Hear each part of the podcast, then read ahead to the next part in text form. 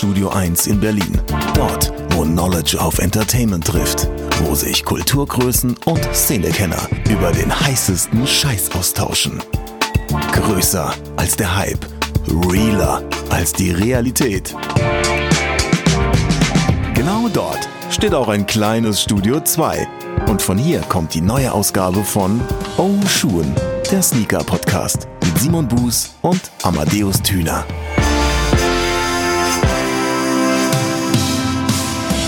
Guten Tag und herzlich willkommen zur 67. Episode von Oshun, Deutschlands ersten Podcast, der sich ausgiebig dem Thema Sneaker und Streetwear widmet und ernsthaft denkt, dass es auch nur irgendwen interessiert. Aber äh, Spaß beiseite, interessiert nämlich gut 10.000 Menschen und das freut uns sehr. Und an meiner Seite, wie immer, der hochgeschätzte Simon Buß und der trägt zu seinem vielleicht Bedauern heute leider gar kein Air Max 90 Infrared. Was ist da Was los? ein Intro, mein Lieber. Das muss kurz mal ankommen. Äh, ja, hi, äh, freue mich auch, wie immer, dabei zu sein. Und äh, ja, der Air Max 90, wow, Herr Matthias, ich bin immer noch geplättet. Ähm, der Air Max 90 sollte am 9.11. Ähm, kommen. Und ähm, irgendwie ist das nicht, ne? Oder hast Nee. du einen gesehen? Nee, ne? Also auf jeden Fall nicht auf dem ähm, äh, europäischen Markt. Also in Asien sind sie ja Genau. gekommen, aber hier kam nichts an auf jeden Fall. äh, hat man hat man ein bisschen in die Röhre geguckt und das, obwohl wir ja in der letzten Episode mit Eisberg genau das angekündigt haben. Hey, lass uns mal auch ein bisschen über diesen Schuh sprechen. Eisberg hat in der 66 tatsächlich auch den Schuh getragen und äh, ihn als äh, ja, da müsst ihr vielleicht selber reinhören, wenn ihr es noch nicht gehört habt, auf welchem Platz in seinen All-Time-Favorites der Air Max 90 Infrared landet. Ähm, wichtig nur, äh, er ist am 9.11. nicht gekommen, hat ein neues Datum bekommen, das ist der 28.11., also äh, ab jetzt noch ein paar Tage Geduld. Äh, am kommenden Samstag ist es soweit. Der Air Max 90 Infrared kommt in die Läden und äh, ja, dann geht die Vorfreude wieder auf ein neues los. Äh, ich muss ehrlich sagen, äh, ich habe richtig Bock auf das Teil. Wie ist bei dir? Oh ja, total. Also seit 2011 ungefähr möchte ich einen neuen Air Max 90 Infrared haben, weil meiner zu dem Zeitpunkt schon recht durch war. Wobei, man ein bisschen die Kirche im Dorf lassen, also man kann ihn noch tragen. Aber trotzdem freue ich mich sehr, zumal auch hier kurz gespoilert, Eisberg ja in unserer Episode und in unserem Interview gesagt hat, dass dieser Schuh nach Nee, eigentlich mit dem History of Air Retro des Air Max 90 Infrared das Beste ist, was in diesen 30 Jahren halt eben rauskam. Also eben sehr, sehr, sehr, sehr gut geworden ist. Und das will ich natürlich jetzt auch live erleben. In Farbe und am Fuß. Und wie gesagt, ich freue mich sehr. Und so langsam werde ich auch ein bisschen sauer, weil jetzt ist, glaube ich, schon das dritte Mal, dass das, nee, vier, ach, schon, ach, keine Ahnung. Einfach seit Air Max Day 2020 wird das Ding weiter verschoben und wenn das jetzt nicht am 28.11. kommt, aus welchen Gründen auch immer, rufe ich ganz persönlich bei Nike an und werde ganz persönlich niemanden erreichen. Ähm, das kann tatsächlich sein. Etwas, was dich aber erreicht hat, im umgekehrten Fall, ist äh, eine Postsendung mit. Ähm, oh Gott, wie, wie leite ich das ein, Amadeus? Du hast, äh, du, du hast Post bekommen. Erzähl mehr davon. Ich habe meine, ich habe meine Jugend in einem Paket geschickt bekommen, sozusagen. Oh, das ist schön. Das hätte ich sagen sollen. Das wäre gut geworden. Aber jetzt hast du es gemacht, Mensch. Ich, ich habe mich so gefreut. Ähm, zur Vorgeschichte vielleicht. Und dann wird vielleicht auch klar, warum das so toll ist, was ich gekriegt habe und was es überhaupt ist, was ich gekriegt habe. Und zwar, mein ausgesprochener Lieblingsskateboarder aller Zeiten ist und bleibt Chad Musker. Das war früher schon so, als ich irgendwie 10 oder 11 war. Das war in den Hochzeiten meiner Skateboard-Leidenschaft, in der ich aktiv auf dem Board stand, was ich heute leider nur noch selten mache. Man ist ja auch alt und gebrechlich, deswegen muss man da vorsichtig sein. Aber auch damals war es schon so, Chad Musker war für mich einfach mein Lieblingsskateboarder und ähm, dazu gehört nicht nur das, was er auf dem Board gemacht hat, sondern wie er halt eben auch aussah, wie er sich gekleidet hat. Ich habe mir früher halt immer auch so eine Adidas Trackpants angezogen, die bis zum Knie hochgekrempelt, irgendwie so ein weißes Tanktop angehabt und krasse Skateboard-Sneaker, die unfassbar groß waren und dachte so mit meinen 14, yes, I made it. hab natürlich überhaupt nichts gemadet, aber egal. Fakt ist einfach, Chad Musker Goat und ähm, da war es ja in den letzten Jahren durchaus ein bisschen ruhiger, was seine Skateboard-Karriere anbelangt, was einfach mit gesundheitstechnischen Dingen zusammenhängt, Rückenprobleme etc. Und es ist jetzt auch leider nicht so, dass er wieder so super aktiv ist. Ich denke auch nicht, dass das in Zukunft so passieren wird. Man freut sich aber immer, wenn er so ein bisschen mit dem Board durch die Gegend cruist und er war sehr künstlerisch aktiv und hat darüber hinaus dann auch irgendwann gesagt, so, ey, ich möchte eigentlich so meine ganzen Businesses, die ich über die Jahre auch irgendwie mitgearbeitet oder zum Teil auch mit aufgebaut habe, so eher wieder in meine Hände legen und wieder aktiver gestalten. Und da ist ja viel mit Supra auf der Sneaker-Ebene passiert. Davon kriegt man in Deutschland oder in Europa gar nicht mehr so super viel mit. Aber ähm, eben da halt auch einen neuen Schuh rausgebracht, der sehr dem legendären Circa ähnelt, aber trotzdem so die Supra-DNA in sich trägt. Das ist krass, muss man sich mal angucken, wenn man daran Interesse hat. Und ähm, gleichzeitig halt eben aber auch auf Hardware-Ebene wieder etwas an den Start gebracht. Und nach dieser langen Einleitung jetzt auch mal zum Punkt kommt, es ist so, dass es die Original Shorties Musker Sitting Decks wieder gibt. Also die Skateboard-Decks, die Bretter, die Chad Musker früher gefahren ist, die man aus Tony Hawk kennt, aus dem, aus dem Playstation-Spiel, mhm. die man aus äh, den ganzen Videos von früher kennt, aus Shorties Fulfill the Dream und allen weiteren äh, VHS-Kassetten tatsächlich noch. Ähm, und dieses Brett ist für mich ikonisch, weil erstens ist es zu der Zeit rausgekommen, in der ich wirklich richtig into war, beziehungsweise wo das für mich auch angefangen hat. Ich hatte selber ähm, eins davon und äh, es ist, hab's einfach durchgejagt und äh, ich fand's krass, als Chad Musker letztens auf Instagram, wo er sehr aktiv ist, gepostet hat, hey, ich habe mich mit dem Founder von Shorties zusammengetan, weil Shorties gab es so zu, also in der Art und Weise jetzt auch viele Jahre nicht mehr. Ähm, und wir haben uns jetzt wieder zusammengetan und wir bringen diese Bretter wieder auf den Markt. Und das wird über meinen eigenen Shop passieren und erstmal US-only, aber passt auf, gucken wir auch mal, wie die Nachfrage ist. Und die Leute sind natürlich durchgedreht. Diese Bretter waren innerhalb von Sekunden ausverkauft. Und jetzt sind die aber auch in die europäischen Shops gekommen, wurden nach Deutschland distribuiert und ähm, an dieser Stelle riesen Shoutout an Sven von T-Exports, der mir jetzt an dieser Stelle das gelbe Musker Sitting rübergeschickt hat. Ich bin ausgeflippt, als ich es letzte Woche aus der Post geholt habe. Ein wahnsinniges Brett und einfach eine Jugenderinnerung und ich freue mich sehr und deswegen vielen lieben Dank und äh, wow, ich fühl's. man merkt es, man merkt es. Ja, das ist aber auch, äh, ich finde es immer schön, wenn man so eine äh, Erinnerung, so eine Nostalgie, so eine ich möchte jetzt nicht sagen Lücke, aber wenn man sowas wieder auffüllen kann, das sind schon, das sind schon besondere Momente. Mir gefällt es. Total. Und ich habe dieses Jahr eh so ein bisschen so einen Nostalgie-Moment. Vielleicht liegt es auch einfach daran, weil man ein bisschen mehr Zeit hat, sich mit solchen Dingen zu beschäftigen oder auch einfach mehr Zeit hat, wenn man auf dem Sofa sitzt und so durchs Internet surft. Aber ähm, ich besitze ja tatsächlich nicht nur recht viele Turnschuhe, sondern eben auch einiges an Vinylschallplatten. Und auch da fällt einem immer mal wieder auf, so dass man vielleicht die ein oder andere Lücke noch äh, im Katalog schließen könnte. Und auch da kann man dann anfangen zu schauen, okay, holt man sich eine Originalpressung. Dann, wenn wir im Bereich Hardcore-Punk sprechen, gibt es natürlich viele unterschiedliche Pressungen, noch Release-Pressungen, Show-Pressungen, verschiedenste Farben, Nachpressungen und so weiter und so fort. Also da kann man sich ja unfassbar reinnörden, was ich einen, guten Teil des Jahres schon getan habe. Dann ging das rüber zu Basketball-Trikots aus den äh, Mitte der 90er bis 2000ern, wo ich unfassbar viel gekauft habe. Also da kam gefühlt fast jede Woche ein oder zwei Trikots aus dem eBay Kleinanzeigen Kosmos und da fehlt mir aber immer noch so einiges. Und äh, dann ging es halt weiter zu Skateboard VHS. Und äh, da auch einen lieben Gruß an äh, einige Leute in, in dieser Community. Ähm, ich kann es fast alles gar nicht namentlich nennen, aber die mir geschrieben haben, gesagt haben, ey, ich guck noch mal bei mir auf dem Dachboden oder ey, ich habe hier noch ein paar, ich schicke sie dir einfach zu. Also fand ich sehr, sehr krass. Deswegen vielen lieben Dank. Also da konnte ich jetzt auch noch mal wieder ein paar Skateboard VHS, wirklich VHS, noch mal mit in meine Sammlung aufnehmen. Und ja, ich habe noch einen VHS-Rekorder und ja, ich kann die abspielen. Also von daher ist das sehr, sehr nice.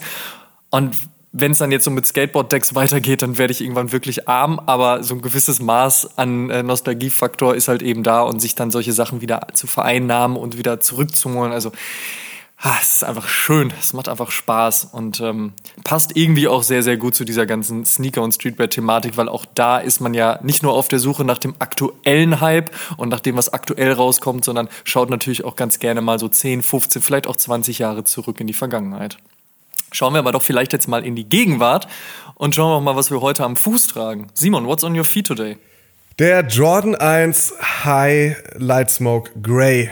Irgendwie, ich sage das ja in den letzten Episoden, oft sind High Tops gerade gar nicht so meine Baustelle, aber auf den hatte ich heute irgendwie Bock und mit der Farbe Grau dann ja doch noch so ein bisschen mehr in meinem Kosmos äh, anzufinden. Ja, da kann man mich immer äh, mitkriegen. Was trägst du?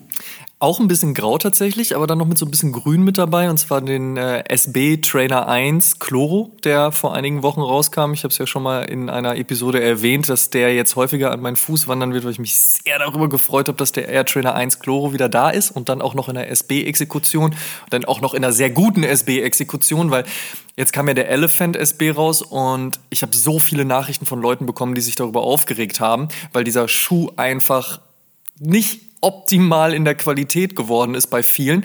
Kann man natürlich auch alles nicht über einen Kamm scheren. Meiner ist beispielsweise sehr, sehr gut. Darüber bin ich sehr froh, weil ich habe ganz, ganz viele schlimme Fotos zugeschickt bekommen. Leute haben gesagt, guck mal hier, da erhebt sich die Toebox und ja, sie hatten recht. Oder das Pattern war nicht richtig, das Muster lief nicht vernünftig durch. Jemand schrieb mir sogar, dass bei ihm ähm, beim Heel-Stitching von, des, also des Wortes Nike das E fehlte. Das fand ich, das fand ich richtig hart. Also, da ist wohl einiges schiefgelaufen. Das äh, tut mir auf jeden Fall auch sehr leid. Ich hoffe, viele Leute hatten trotzdem irgendwie Glück auch mit dem, was sie hatten. Ansonsten ist es natürlich sehr trauer, gerade bei so einem Schuh, wo viele Leute hinterher waren und dann natürlich, wo der Hype so extrem groß ist, dass so schlechte Qualitätskontrolle, äh, Qualitätskontrolle dabei war. Ja, gab es glücklicherweise bei dem Air Trainer 1 nicht. Der ist ganz, ganz großartig und den hatte ich heute am Fuß. Guter Schuh, guter Schuh. Irgendwie nicht mein Schuh, aber ein guter Schuh. Ja, auf jeden Fall auch so ein Schuh mit Geschichte, wenn man so an John McEnroe, den alten Tennis-Rebellen ähm, denkt. okay. Dann kommen wir mal in das Thema der 67. Episode. Und zwar sprechen wir über die interessantesten Statistiken, die uns StockX ausgespuckt hat. Jetzt mag man sich an dieser Stelle vielleicht fragen, so, hm, Statistiken, StockX, so, was, was, was passiert hier gerade? Weil vielen Leuten ist vielleicht gar nicht bewusst, dass StockX einfach mehr ist als nur ein Kauf- und Verkaufmarktplatz. StockX hat sich ja vor fünf Jahren gegründet dementsprechend schon alter Hase in diesem ganzen Business. Und äh, der Name mag es vielleicht auch schon äh, nahelegen. StockX baut sich ein wenig auf wie die Börse. Das heißt also, man kann verfolgen, wie sich Preise entwickeln und dementsprechend auch, wie sich Hypes entwickeln, wie sich Schuhe entwickeln und muss das Ganze nicht nur durch eine Seller- oder Reseller-Brille sehen, sondern kann das eben auch ähm, betrachten, wenn man Interesse an Entwicklung hat. Das heißt, man schaut auf jeden Fall gerne mal bei StockX vorbei, wenn man sich die Frage stellt, ist Jordan 1 noch im Hype? Wie entwickelt sich das Ganze? Wird es mehr, wird es weniger? Und warum eigentlich? Und das haben wir in Kooperation mit StockX gemacht. Dementsprechend ist es ein freundliches Advertorial. Und äh, die Statistiken, die wir zusammen mit StockX herausgefunden und herausrecherchiert haben, die bieten auf jeden Fall so einiges Spannendes. Und deswegen haben wir diese Episode für euch vorbereitet. und äh, ich würde direkt mal mit der ersten Statistik beginnen wollen. Ähm, es geht um die Top 5 Sneaker Highest Price Premium in Deutschland in 2020. Lassen wir das Ganze mal ganz kurz sacken. Also, es geht um die Schuhe, die die höchste Wertsteigerung in Deutschland hatten. Und wir sprechen hier von einem Schuh, der das höchste Preispremium hatte, mit über 3000 Prozent über Marktwert. Wahnsinn. Das ist unglaublich. Das heißt, ein Schuh, der, äh, machen wir es einfach, 100 Euro gekostet hat, wurde für 3000 verkauft. Das ist ähm, krass. Das ist das ist das höchste Preispremium, was in Deutschland erzielt worden ist. Welcher Schuh aber hat dieses Preispremium geschafft?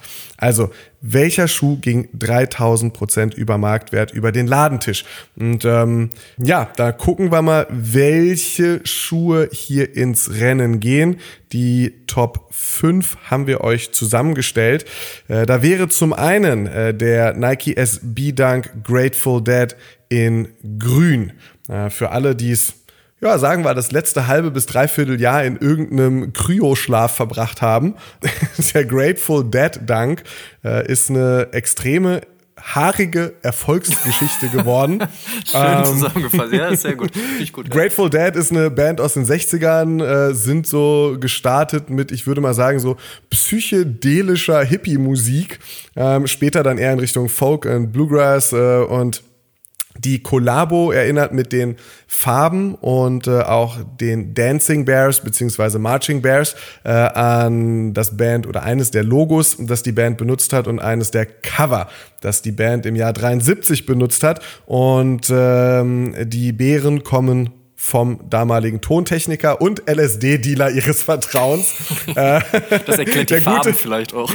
Der Gute hieß Ausley Stanley, sein Spitzname war Bear und äh, er hat äh, sich äh, um die Band ein bisschen gekümmert äh, und war dann namensgebend für ein Album. Er hat die Songs gepickt als Tontechniker. Daher Bear's Choice und diese Bären, diese Marching Bears, diese Dancing Bears sind ganz bunt unterwegs gewesen. Und ähm, ja, ich finde es ganz interessant, dass eine Sneaker Collab mit einem Partner, der so wirklich gar nichts mit Sneaker-Kultur zu tun hat, äh, in dem Falle, was musikalisch betrifft, nehmen wir mal Travis Scott und seinen SB-Dank. Travis Scott zumindest äh, irgendwie äh, über die letzten Jahre und auch in der Zusammenarbeit mit Nike natürlich sehr viel gemacht. A Grateful Dead kam zumindest für mich erstmal, was die Wahl des Partners hat, recht überraschend. Auf der anderen Seite ist Grateful Dead als Partner damit 100% Nike SB. Haben wir ja auch äh, schon ein, zwei Mal in den Oshun-Episoden der Vergangenheit angesprochen, dass dieses kreative Plus und die Auswahl der Partner ja eine Besonderheit bei Nike SB ist eine kleine Besonderheit dieser Band noch äh, am Rande erwähnt. Äh, sie waren so ziemlich die ersten, die erlaubt haben, und zwar jedem erlaubt haben, all ihre Konzerte mitzuschneiden und die danach zu veröffentlichen. Das heißt, es gibt wahrscheinlich äh, von A Grateful Dead die vollständigste äh, Konzertdiskografie die es überhaupt von irgendwelchen Bands gibt und auch wirklich aus jeder Ecke der Halle. Problematisch wird dadurch halt einfach nur eine vollständige Diskografie, weil keiner weiß, wer noch irgendwo in seinem Keller auf irgendeinem Tonträger ein Konzert liegen hat. A Grateful Dead haben also diese Dancing Bears zusammen mit Nike SB auf dem Nike Dunk umgesetzt und der Grüne könnte auf jeden Fall 3000 Prozent Preisprämium geschafft haben. Oder war es der SB Dunk Strangelove? Ähm, Strangelove äh, Skateboards ist ein kalifornisches Skate-Brand, Skate-Shop und äh, da kam ein sehr schöner äh, rosa-rot-weißer Schuh auf den Markt. Ich äh, fand diese Pastelltöne unglaublich toll. Ist für mich definitiv einer der, der stärksten äh, SB-Dunks, die dieses Jahr rausgekommen sind.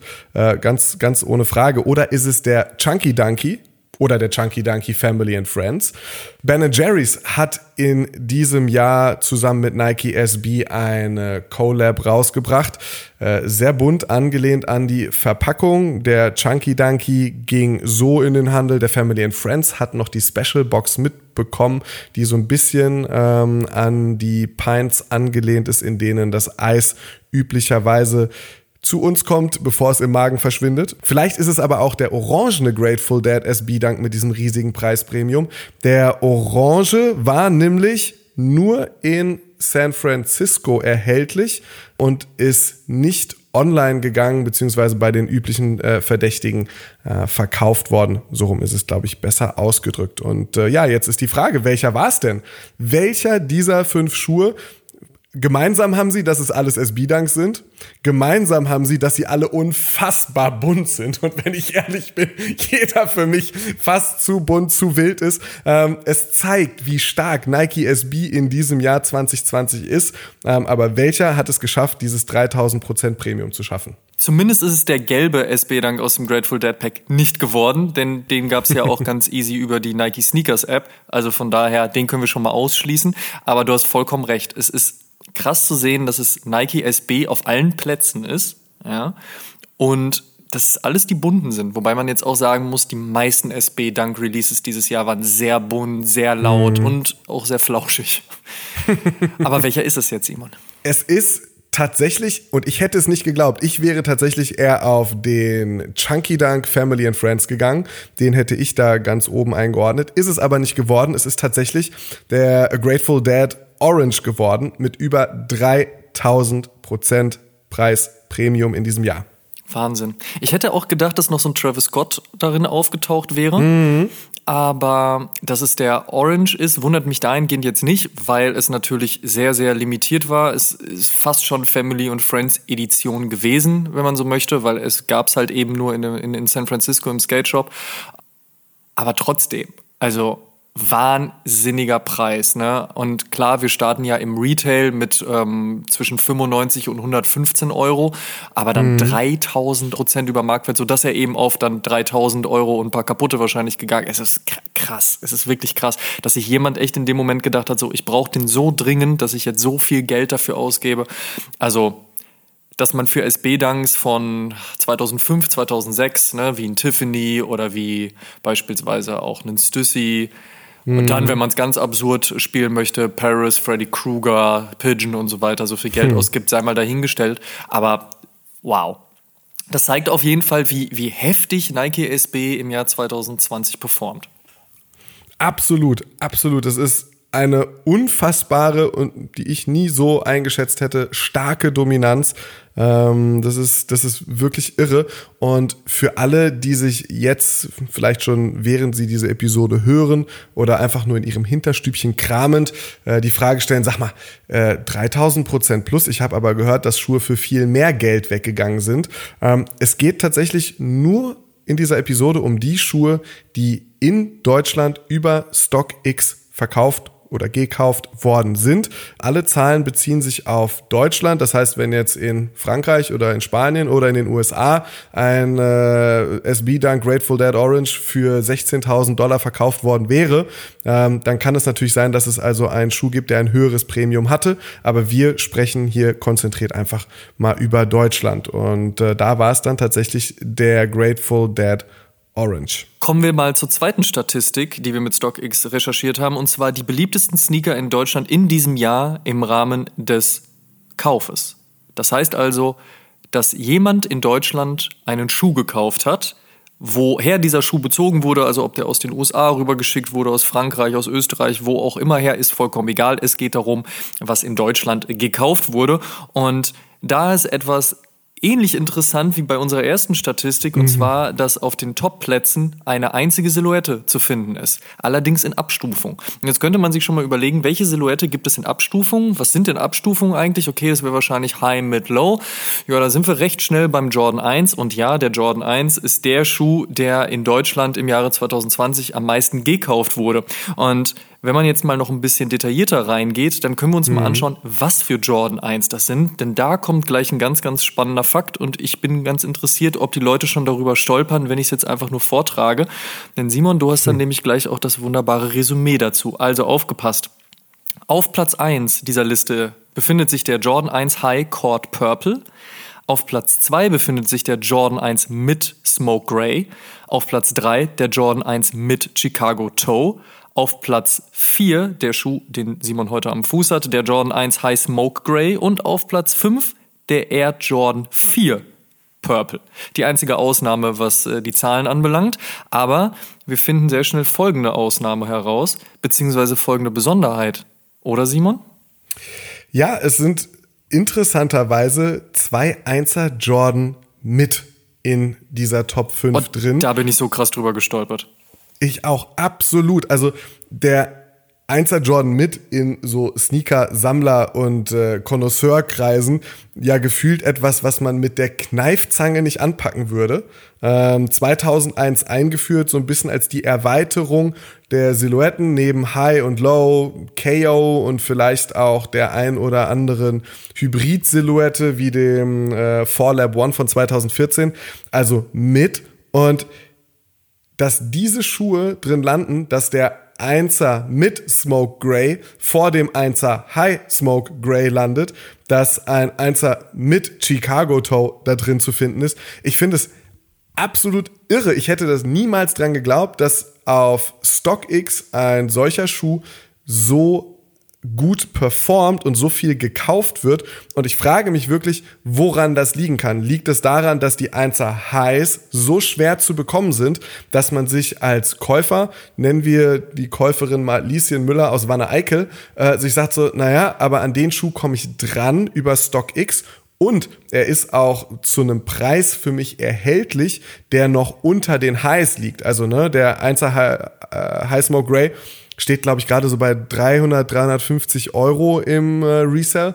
Ähm, der Mid-Smoke Grey mindestens 100 Euro drunter bei einem durchschnittlichen Preis von so circa 240, 250 Euro, was ich auch schon irre finde für einen Mid. Aber ähm, ja, das äh, könnte natürlich ein Punkt sein. Oder der zweite Punkt, der mir direkt einfallen würde, die Qualität hat sich ein bisschen gesteigert und man sieht einfach, da passiert auch beim Einser mit was. Er wird nicht mehr so stiefmütterlich behandelt. Total. Ich war äh, noch nie der äh, einer mit Hater. Ich fand da durchaus schon vieles recht gut und mochte die Silhouette eigentlich auch immer ganz gern. Aber klar, im Vergleich zum Jordan 1 High und auch zum Low, die beiden, die Michael Jordan ja auch wirklich mal getragen hat, wenn auch den Low eher so ein bisschen so neben dem Court als auf dem Court, da verliert der Jordan 1 mit natürlich. Es ist eher schon hm. dieses Lifestyle-Produkt, wie du schon gesagt hast, ne, um in die breitere Masse zu gehen und halt eben auch vielleicht ein paar Kollaborationsmöglichkeiten mehr zu offerieren. Ja. Vielleicht nicht unbedingt an die High-End-Partner, aber so an die, mit denen man trotzdem Bock hat, ein bisschen zu arbeiten.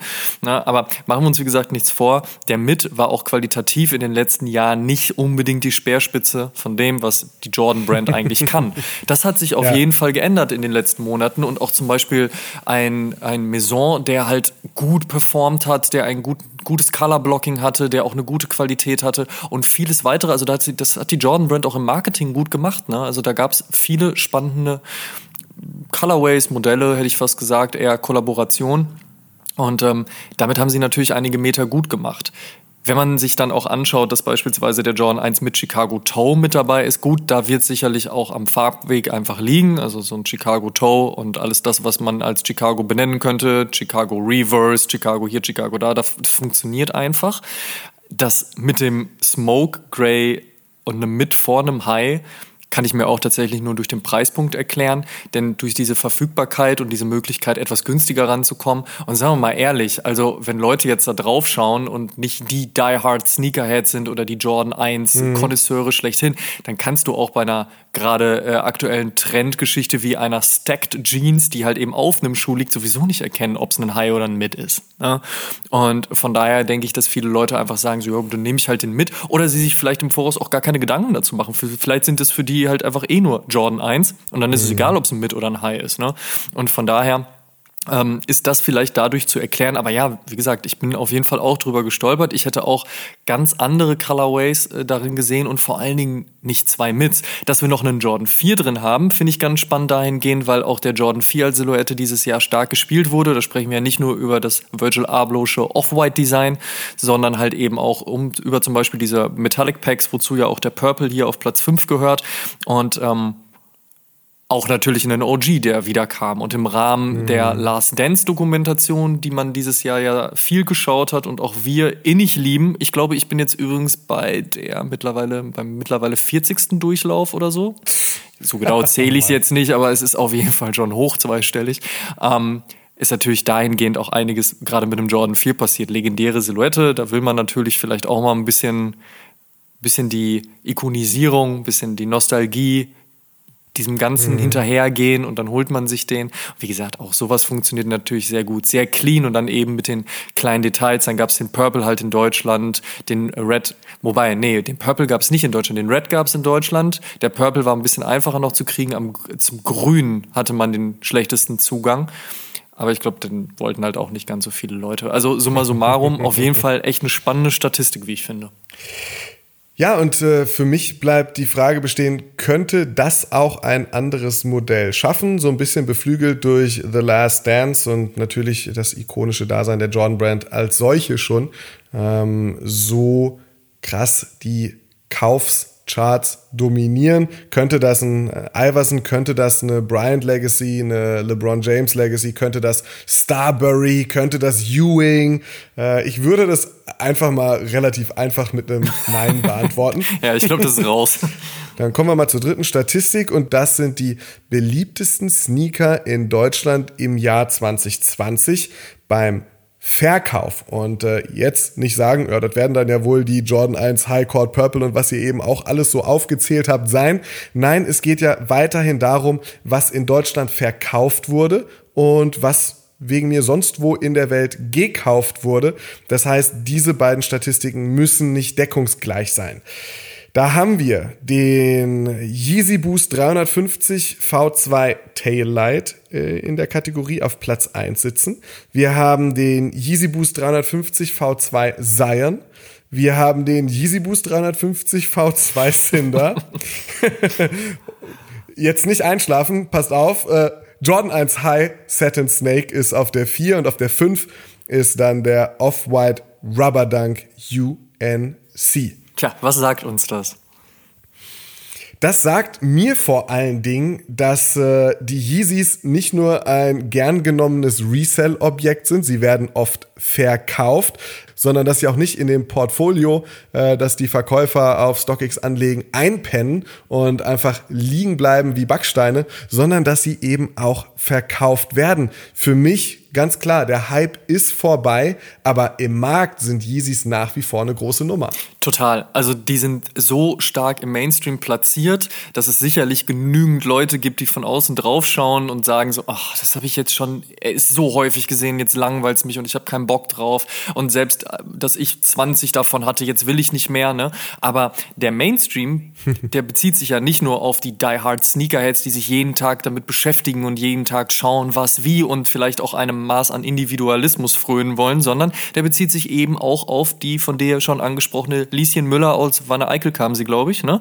Ähm, Sehr richtig, ja. Die, die, die vielleicht sagt so, hey, ich kaufe mir zwei coole Sneaker und finde das einfach cool, weil sie trendy sind und weil, weil der Hype stimmt oder weil ich damit auf Instagram flexen kann und das sind ja auch erstmal alles Dinge, die ja vollkommen in Ordnung sind, kann ja jeder für sich entscheiden und da funktionieren natürlich Yeezy Boost äh, 350 V2 immer noch sehr, sehr gut und wir sprechen ja nicht darüber, dass so ein Yeezy Boost 350 250 V2 Taillight dann auch sofort für 600 Euro verkauft wurde, sondern einfach nur, dass davon die meisten verkauft wurden. Ne? Das heißt also, da konnte man eventuell auch mal einen kleinen Schnapper machen.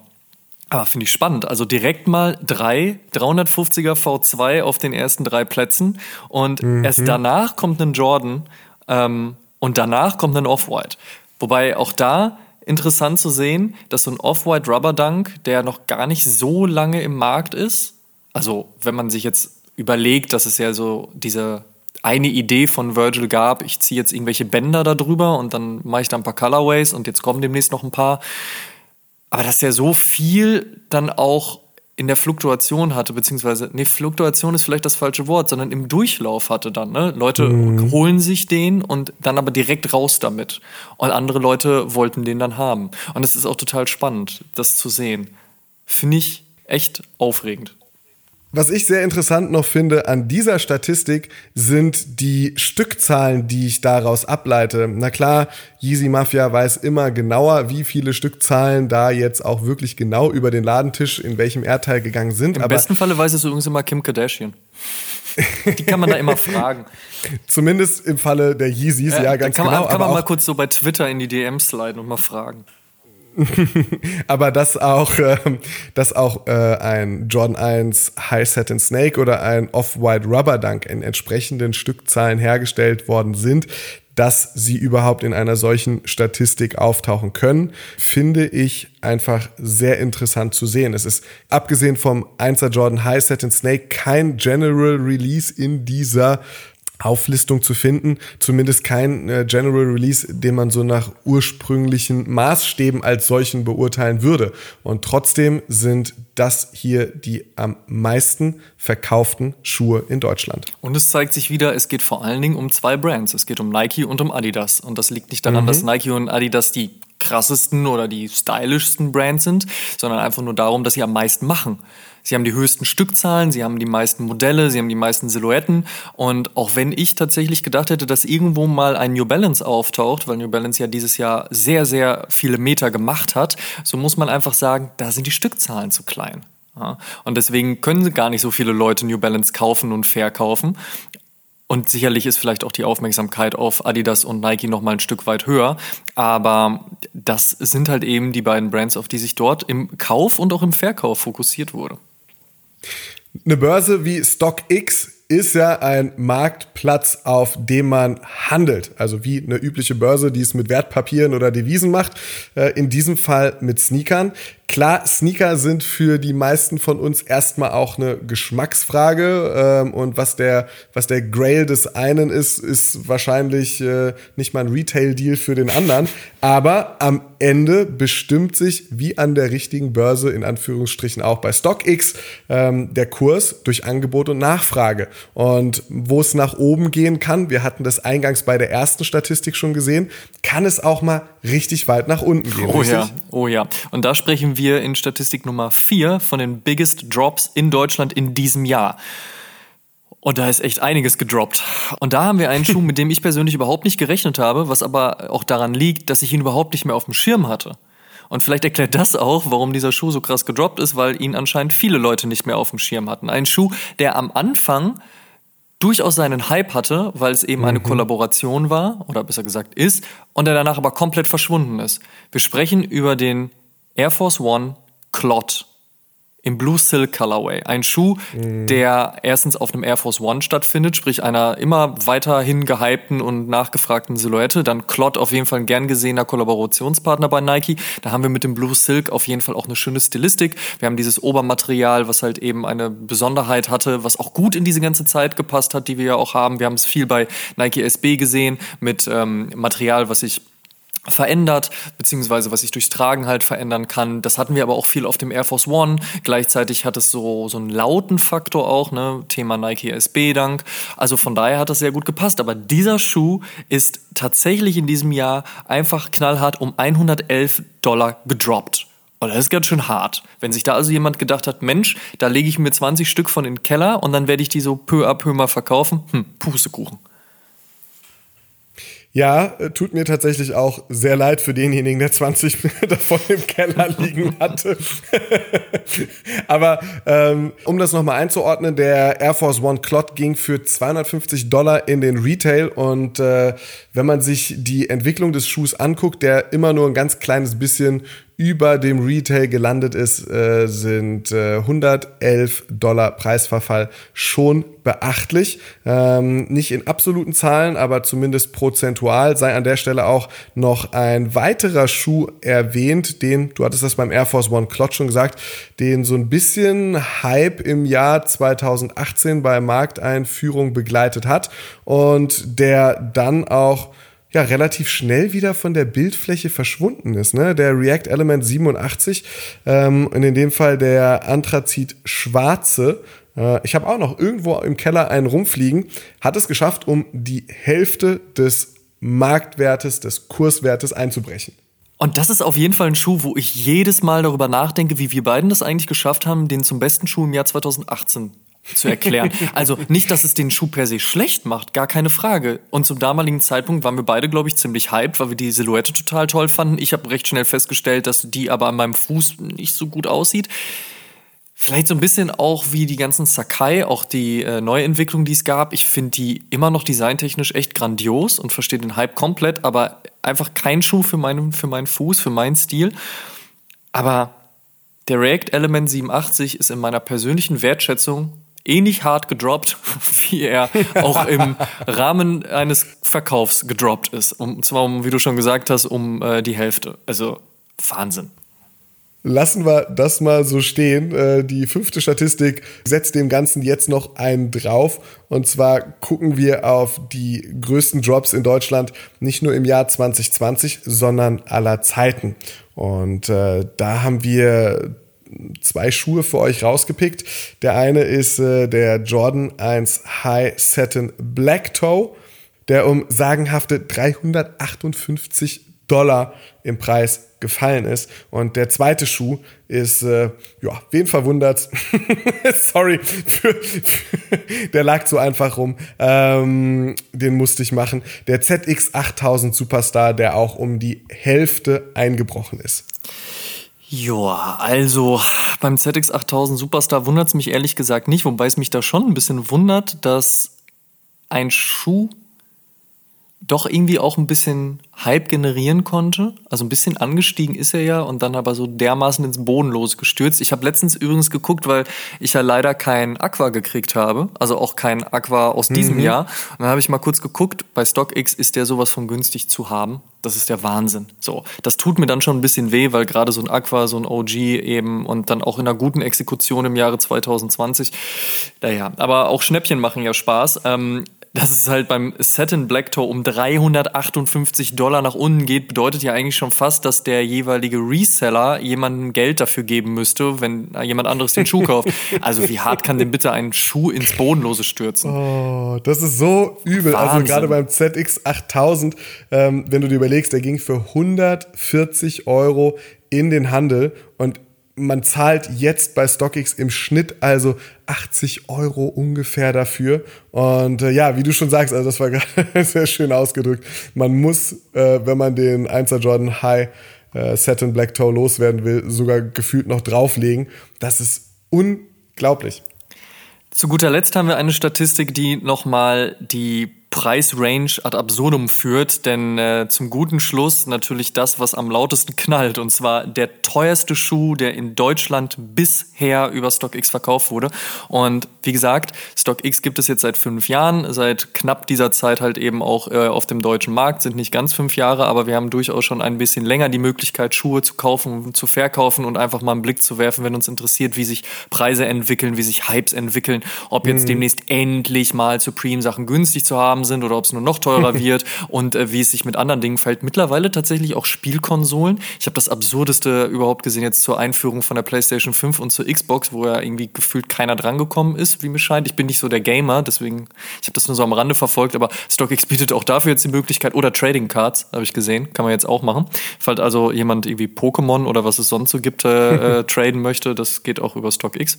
Ich hätte ja durchaus, ah nee, da darf ich nicht mit anfangen, wenn ich wieder so mit den alten Basketball-Trading Cards aus den Mitte 90ern anfange, dann oh, nicht noch ein Thema. Lange Rede, kurzer Sinn. Es ist bei dem teuersten Schuh, der in Deutschland bisher über StockX verkauft wurde, tatsächlich nicht der Yeezy 2 Red October. Ich glaube, das ist ein Schuh, der einem sehr, sehr schnell und sehr, sehr häufig in den Sinn kommt. Mhm. Es ist tatsächlich auch kein Nike SB Dank. Und es ist auch nicht der Jordan 1 Dior High, was vielleicht weniger verwundert, zumindest in der Überlegung, ob es der sein könnte, wenn man ähm, bedenkt, wie hart dieser Hype war, wie heftig dieser Schuh überhaupt auch schon im Retail war und ähm, wie wenig Leute ihn irgendwie gekriegt haben, aber dann irgendwie doch. Vor allen Dingen so über Kumpelecken und ich kenne da jemanden, der im Dior Store in Düsseldorf wohnt und jetzt habe ich hier die Möglichkeit, also da sind ja auch die krudesten Geschichten in diesem Jahr passiert. Mhm. Vielleicht auch nochmal über ein Thema, über das wir in unserer äh, alljährlichen abschließenden Jahresepisode sprechen können. Aber auch das ist Backdoor es nicht. Backdoor in allen Ausprägungen. Aber auch das ist es nicht geworden oder beziehungsweise auch der ist es nicht geworden, wobei da möchte ich jetzt gerne mal kurz den Preis äh, für nennen und zwar ging der Jordan 1 Dior High tatsächlich für 14.791 Dollar über den Tisch. Also jemand hat in Deutschland wirklich fast 15.000 Euro dafür bezahlt. Das ist doch der Wahnsinn. Kostet jetzt gerade gar nicht mehr so viel. Also von daher, wer möchte, kommt auf jeden Fall mittlerweile günstiger ran. Aber der teuerste Schnapper. Schuh, der in Deutschland bisher verkauft wurde, der liegt bei 35.677 Dollar. Ich wiederhole es nochmal, 35.677 Dollar. Das ist für viele Menschen sehr viel Geld. Für noch mehr Menschen ist es unfassbar viel Geld. Und für viele Menschen ist es tatsächlich ein Jahresgehalt. Und dieser, so. und dieser Schuh ist der Nike Air Mac. Und das wundert mich tatsächlich jetzt wenig. Aber mich wundert es, dass es jemanden gibt, der wirklich so viel Geld dafür ausgibt. Simon, würdest du, und ich weiß, du liebst diesen Schuh, du bist großer Fan, aber würdest du so viel Geld für den Nike Air Mac ausgeben? Vorausgesetzt, oder sagen wir mal anders. Sagen wir mal einfach, du hättest tatsächlich so viel Geld da liegen und es würde dir nicht wehtun. Würdest du trotzdem 35.677 Dollar für den Schuh ausgeben? Im Leben nicht. Im Leben nicht. Also ohne Mist, es ist so ein toller Schuh und äh, ich glaube, viele, viele Sneaker-Sammler, Sneaker-Fans, Sneaker-Liebhaber, äh, die so wie ich jetzt so Mitte, Ende 30 sind oder ähnlich wie du auch, Amadeus, äh, sind ja durch äh, Back to the Future beziehungsweise Back to the Future 2 auch angefixt worden, wo der von Tinker Hatfield designte Nike Mac als Requisite 1989 äh, der Weltöffentlichkeit präsentiert wurde. Das hat bei Fans von Filmrequisiten, nein, bei Sneaker-Fans natürlich, äh, dafür gesorgt, dass sie regelmäßig irgendwelche Petitionen gestartet haben. Mensch, Nike, macht es doch mal. Bringt diesen Schuh in den Handel. 2011 haben sie auch genau das gemacht. Es gab 1510 Paare des Nike Mac zu kaufen, wo äh, bei eBay wurden 1500 Paare versteigert und 10 weitere Paare nochmal in weiteren, äh, in weiteren Auktionen. Da kamen online allein knapp 6 Millionen Euro zusammen. Wahnsinn, was, wenn man Wahnsinn. jetzt mal den Taschenrechner rausholt, einem durchschnittlichen Verkaufspreis von etwas unter 4000 Dollar entspricht. Die letzten Paare, wie gesagt, nochmal gesondert versteigert und alles für die Michael J. Fox Foundation gespendet. 2016 kam dann der zweite Mac auf den Markt. Dieses Mal nicht mehr ganz so viele Stückzahlen. Endlich haben sie es mal ein bisschen verknappt bei Nike. Oh, wirklich, wurde auch mal Zeit, ey. Also ja, ey, ganz Mann, ehrlich, Mann, Mann. an jeder Straßenecke hat man diesen Schuh Überall bekommen. Ne? Ramschen Wahnsinn, so, ne? ey. Ich bin mal irgendwann bei Overkill vorbeigelaufen, haben sie mich damit beworfen. Also da war ich so, Leute, was ist los? Krass. Also Andy, wie viel? 89 dann nur noch, ne? Sehr 89. Gut. Ah, sehr gut. 2000 16 ging die in den Verkauf, ja, ein Jahr zu spät, denn wie wir alle wissen, ist Marty McFly 2015 am 20. Oktober und nicht 2016 am 4. Oktober in der Zukunft angekommen. Aber anyway, Marty hat nämlich seinen Schuh, also Michael J. Fox, schon im Jahr 2015 bekommen. Es ist alles in Ordnung, kein Riss im Raumzeitkontinuum. Und zum ersten Mal gab es Power Laces, die gleiche Technik, die später beim Hyper Adapt 1.0 verwendet wurde. Und ähm, die Schuhe gingen wieder nicht irgendwie in den Retail, wurden zu einem festen Verkaufspreis verkauft, sondern wieder per Draw. Dieses Mal konnte man sich lose im Wert von 10 Dollar kaufen, so viele wie man nur wollte. Und dann wurde ausgelost, wer denn einen dieser 89 Schuhe bekommt. Wieder sind über 6 Millionen Dollar für die Michael J. Fox Foundation zusammengekommen. Da es jetzt aber etwas weniger Paare gab, äh, ich habe mir mal die Mühe gemacht, den Verkaufspreis auszurechnen. Also wenn man ehrlich ist, ist der Verkaufspreis 10 Dollar oder halt die Kosten, die man aus dem Fenster geworfen hat, um in dieses, äh, in dieses Raffle reinzukommen. Oder wenn man einfach mal die Stückzahl durch die Verkaufspreiszahl im Gesamten teilt, dann lag äh, der Paarpreis bei etwa 73.000 Dollar. Wenn man jetzt davon ausgeht, äh, im ersten Fall war es der 2011er dann würde ich sagen, hat man ganz schön tief in die Tasche gegriffen, wenn man äh, 36.000 Euro fast dafür ausgegeben hat. Wenn es der 2016er war, könnte man nach meiner Rechnung fast sagen, 36.000 Euro ist eigentlich fast ein Schnapper. Ja, ist knapp die Hälfte dann, ne? Also von daher, ja. das, das, ist schon, das ist schon nicht schlecht auf jeden Fall. Was mich natürlich interessieren würde, wer zur Hölle hat ihn denn jetzt gekauft in Deutschland? Wer hat ja. sich diese Nike Air Mac über StockX einverleibt und was genau passiert da jetzt mit? Weil wir wissen durchaus ja von so einigen Fußballern, dass sie sich den Schuh ersteigert haben, aber das war ja schon davor. Von daher, vielleicht ist da jetzt noch ein zweiter dazugewandert oder so nach dem Motto. Warum hab, nicht ein Double Up? Ja, oder so, ich auch, den ersten habe ich durchgerockt. So, äh, nee, der, der geht jetzt nicht mehr, ah, sorry, stabile 6 von 10, aber Huni oder so, komm, lass Huni machen. Mhm. Oder ich schicke den mal kurz irgendwie zu einer der vielen äh, Sneaker-Reinigungen, so, könnt ihr den klar machen? Danke. Ähm, aber wirklich, so, wer hat sich den gekauft? Also sollte derjenige unter unseren Hörer, Hörerinnen dabei sein, bitte mal Meldung machen. Wir können das anonym dann auch belassen, würde mich persönlich nur sehr, sehr interessieren. Wir wissen ja, Hikmet ist es beispielsweise nicht. Der ähm, gibt sein Geld gerne für andere Dinge aus, aber so viel hat er, glaube ich, jetzt auch nicht Lust gehabt zu investieren. Ähm, sonst, Jerome Boateng hat, glaube ich, einen, ne? aber das war schon im Voraus. Ne? Das war einer der ersteigerungswürdigen Schuhe. Ne? Mir ist sonst nur irgendwie jemand wie Olli Koritke vielleicht eingefallen, wo man noch so einen, so einen Oldschool-Sneaker-Sammler hat. Ähm, der wäre mir noch eingefallen. Glaube ich aber nicht. Glaube ich nicht. Wäre Moneymark eingefallen von den Atzen. Der hat aber schon einen, ähnlich wie Jerome Boateng hat er auch einen bekommen. Und Moneymark hat den passenden DeLorean. Ja gut, aber das ist dann, glaube ich, auch weniger so unbedingt das Sneaker-Ding, wobei ich das Moneymark gar nicht absprechen möchte. Ich glaube, da geht's halt wirklich so ein bisschen um die Nostalgie in Bezug auch um den Film. Also ja. da ist es halt eher wahrscheinlich dieses popkulturelle Phänomen. Wir wissen das ja beispielsweise auch von Bobby Hundreds, einer der Mitgründer von The Hundreds. Der ist ja auch unfassbar großer Back to the Future-Fan. Der hat ja auch damals einen ganz, ganz alten DeLorean wieder fit gemacht und es gab ähm, Kollaboration mit der Brand und äh, ich weiß gar nicht, ob der vielleicht nicht sogar auch einen hat. Aber wie gesagt, er wohnt ja nicht in Deutschland. Von daher, also echt spannend. Also ich würde gerne wissen, wer, wer das war. Ähm, wir starten an dieser Stelle den Aufruf. Meldet euch bitte bei uns, recherchiert. Äh, ich will hier investigativen Journalismus vorantreiben. Wenn wir hier schon anfangen, coole Statistiken mit StockX zusammen zu recherchieren, dann will ich bitte den Rest auch noch haben. Also von daher schwärmt aus und bringt uns die Information. Das ist, äh, ist, ist krass. Also jemand hat wirklich über 36.000 Dollar dafür ausgegeben, diesen Schuh zu besitzen. Ich würde es nicht tun. Wobei ich mal gesagt habe, wenn mir das Geld egal wäre, würde ich, glaube ich, auch direkt so ein Pigeon SB kaufen. Aber eigentlich ist es auch ziemlich, ziemlich dämlich. Also eigentlich ist es ziemlich dämlich. Ich, das, was ich dämlich daran finde, ist ja, dass man diesen Schuh nicht tragen kann. Aber wieso findest also, du das denn schlimm? Ich meine, wenn einem doch dann das Geld dafür egal ist, dann ist doch eigentlich auch egal, den an den Fuß zu ziehen, oder? Ja, aber dafür ist dann, also ich bin jetzt kein geiziger Mensch, ne? Aber ich finde, wenn ich 35, 36.000 Dollar für einen Schuh ausgebe, dann ähm, muss ich doch ehrlich sagen, ist es doch einfach nur traurig zu sehen, dass diese 35.000, 36.000 Dollar entweder im Regal landen und irgendwann auseinanderbröckeln äh, oder sich die Batterien im Schuh irgendwie in Säure auflösen und das Ding zerstören oder dass ich, wenn ich den Schuh trage, in kürzester Zeit wahrscheinlich diesen Schuh dann auch so runterrocke, das, das wäre mir zu schade. Wirklich, das könnte ich nicht machen. Also äh, wir hatten es mal in einer früheren Episode davon, was denn so das, das Maximum wäre, was man ausgeben würde. Und ja, wenn es nicht wehtut, wäre es sicherlich etwas höher als, äh, als irgendwie vielleicht ein paar hundert Euro. Aber aber trotzdem nicht ein Jahresgehalt. Das, das würde ich nicht übers Herz bringen. Das würde ich nicht machen. Hat sich, da das, hat sich das bei dir eigentlich geändert im äh, Vergleich zur damaligen Episode? Gab es irgendwas, wo du zwischenzeitlich jetzt mehr ausgegeben hast, als du es damals gesagt hast? Also gab es in der letzten Zeit einen Schuh, wo du gesagt hast, ah, easy, komm, hier, was sind's? 4000 Euro, das macht doch nix, komm, nimm. Gab es irgendwas?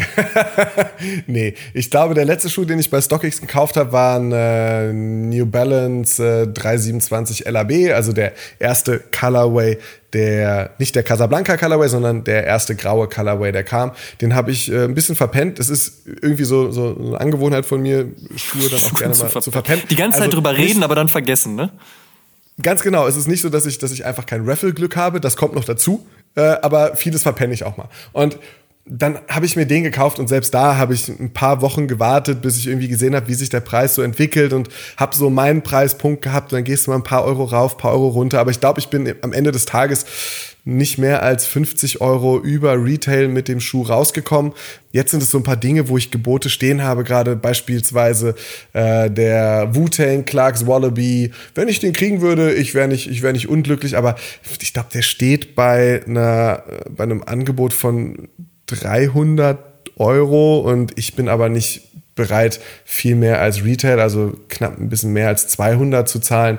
Ähm, das sind so solche Dinge. Und so habe ich so ein paar Angebote, die ich da, die ich da immer wieder beobachte, ein paar Schuhe, die ich da, die ich da gerne vielleicht am Fuß auch irgendwann mal hätte. Aber das ist alles in so einem Rahmen, ähm, der nicht unrealistisch oder unvernünftig wäre.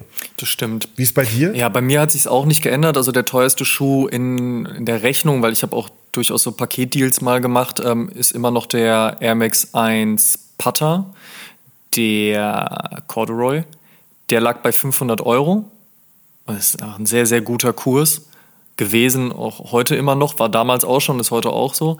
Äh, von daher, darüber ging jetzt glücklicherweise auch nichts. Ich bin zwar durchaus bereit, auch mehr Geld in die Hand zu nehmen, aber das muss man dann auch eben übrig haben und auch so das Gefühl dafür haben, dass man sagt so, ja, ich habe das Geld da jetzt liegen, ähm, ich habe aber auch Bock, das Geld dafür auszugeben. Und es gibt, wie man vielleicht am Anfang der Episode schon gehört hat, auch noch so ein paar andere Sachen, für die ich gerne mein Geld ausgebe.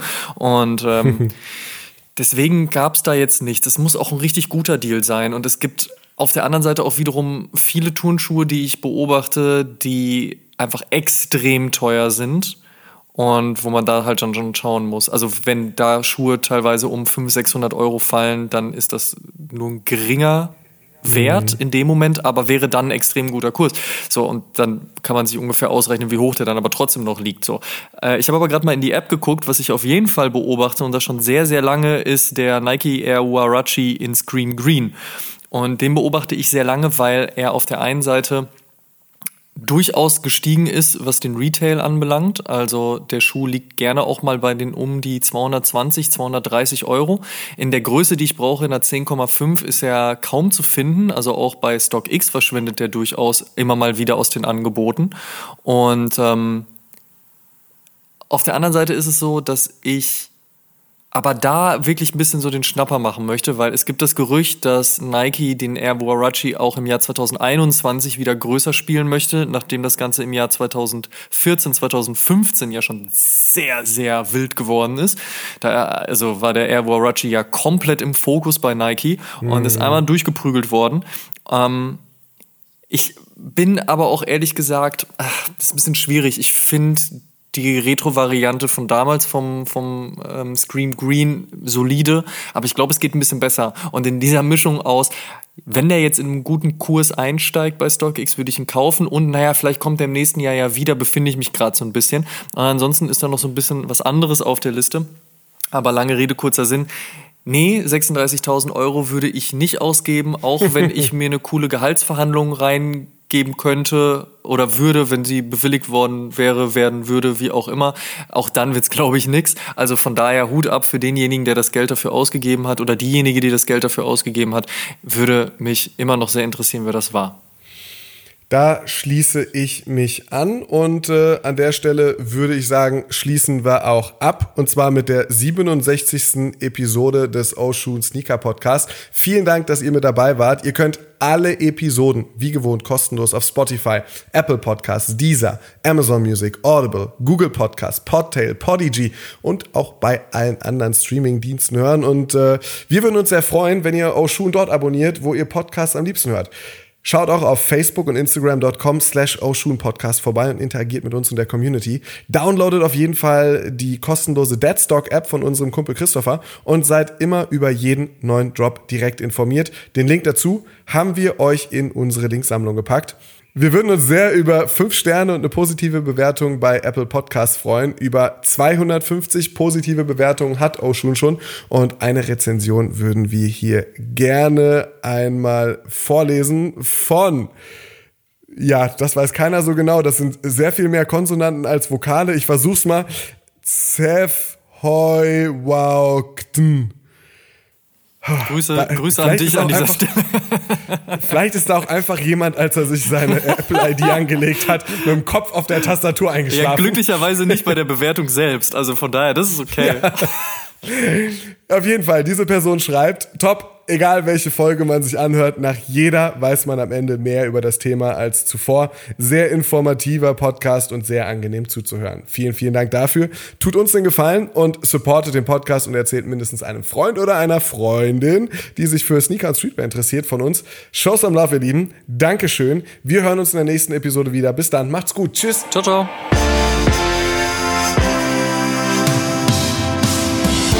Schuhen, der Sneaker-Podcast mit Simon Buß und Amadeus Thüner. Alle zwei Wochen auf iTunes, Spotify und YouTube.